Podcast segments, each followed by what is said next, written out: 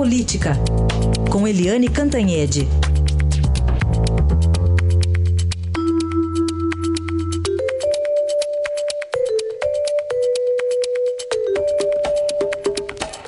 E é para hoje é esperado o veredito do Tribunal Superior Eleitoral sobre a chapa Dilma Temer. Será que sai hoje? Eliane, bom dia. Bom dia, Heisen, bom dia, ouvintes.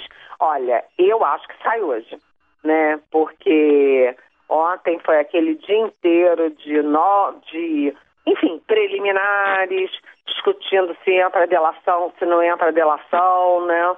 E o ministro relator, o Herman Benjamin, passou o dia inteiro é, no vídeo, né? É, um voto longuíssimo e não concluiu o voto em si, né? A conclusão do voto que ele deve concluir agora, agorinha, a partir das nove da manhã, ele conclui o voto, todo mundo já imagina é, que será, né? Todo mundo já sabia, aliás, há meses que se sabe que o voto do, do Herman Benjamin vai ser pela cassação da Dilma e do Temer, é, o que significa que a Dilma perde a elegibilidade, ela não pode mais se candidatar durante oito anos, e que o Temer perde muito mais, porque ele perde a cabeça, perde o mandato. E ontem a sinalização dos ministros já deixou bem claro o que, que pode ser o resultado. Como a gente tem dito aqui na, na Rádio Eldorado, é, os ministros que votam contra a inclusão da delação da Aldebrecht e dos marqueteiros João Santana e Mônica Moro tendem a votar também contra a cassação. Então, um voto é, conduz para o outro. E, e, nesse sentido, se manifestaram o presidente Gilmar Mendes, desde o início também, mesmo antes do, do início do julgamento, já se imaginava que ele seria contra a cassação do Temer, é, e também é, o Napoleão Nunes Maia, e dois ministros novos que foram colocados no TSE pelo próprio Temer, que são o Admar Gonzaga e o Tarcísio Vieira de Carvalho. Né? Do outro lado, é, vamos dizer assim, aliados ao voto do Herman Benjamin pela cassação, se imagina a Rosa Weber, que está muito calada, né? você nem ouve a voz dela durante o julgamento, e o Luiz Fux, que tem sido bastante falando, ele é vice-presidente e ele está bem falante numa posição de, de defesa do Herman Benjamin e de contraponto ao Gilmar Mendes. Então a gente deve ter hoje aí o voto, finalmente, o voto do Herman Benjamin e os votos dos uh, demais ministros e a expectativa é de 4 a 3 para uh, salvar o mandato do presidente Michel Temer. Vamos ver se isso se confirma, né? Vamos ver, né? Agora, vamos uh, projetar aqui, confirmado esse resultado de absolvição do presidente Temer, ainda assim a vida dele não vai estar tá fácil não, né, Eliane? Olha, uh, primeiro é que a guerra continua ainda no TSE, muito sem chance, mas pode ter recurso ao TSE.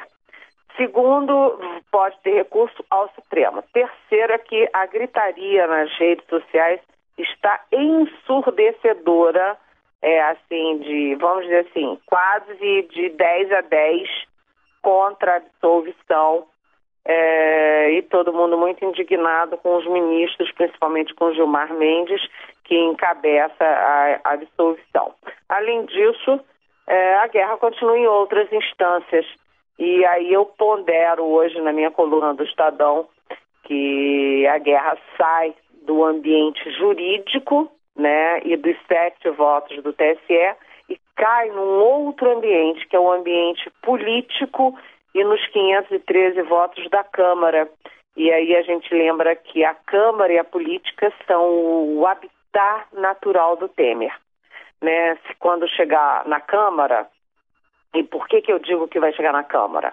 Porque a próxima etapa, é, se você considera que o presidente da Câmara, o Rodrigo Maia, não está acatando nenhum dos vários pedidos de impeachment, a outra opção para tirar o Temer, fora a, a renúncia, claro que é uma opção sempre, é, é, a outra opção é que a Procuradoria-Geral da República peça a abertura de processo ah, contra o Temer no Supremo Tribunal Federal. E essa abertura só pode se é, efetivar, se materializar, se a Câmara é, permitir, se a Câmara autorizar, segundo o artigo 51 da Constituição.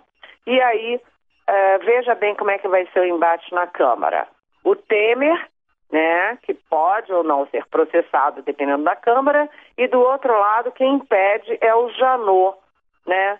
Então, o que que você vai ter na Câmara? O embate entre o Janot, que é aspas o algoz de um terço dos deputados, ou o Temer, que foi presidente da Câmara três vezes e foi presidente do maior partido da Câmara, o PMDB, durante muitos anos. Então, é claro que é, na Câmara o habitat natural do Temer e um ambiente muito mais favorável ao Temer. Então, ele vai ficando mais a vida dele nada fácil.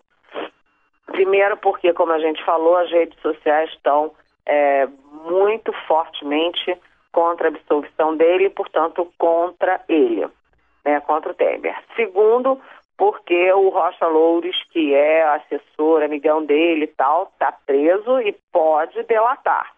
Terceiro, porque a Procuradoria toda hora solta algum petardo contra o Temer, como a história do avião que, da JBS que ele usou em 2011 para ir para Comandatuba com a família.